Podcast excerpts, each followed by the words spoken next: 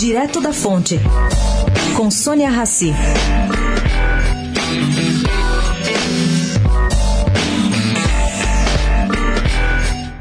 Gente, achei esses conselhos interessantes quando alguém suspeita de uma notícia que está lendo é uma fake news. Bom, primeiro é olhar se o site tem um cadeado verde. É fácil de ver e detectar. Se não tiver, desconfie.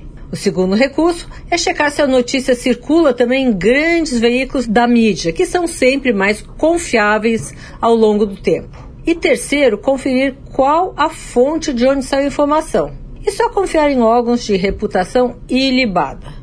Pois é, esses conselhos são de Fernando Azevedo, estudioso do tema e seu da Silicon Minds da Califórnia. Ele está lançando agora no Brasil o livro Negócio Sujo das Fake News.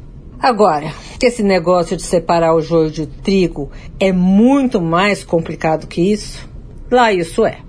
Sônia Raci, direto da fonte, para a Rádio Eldorado.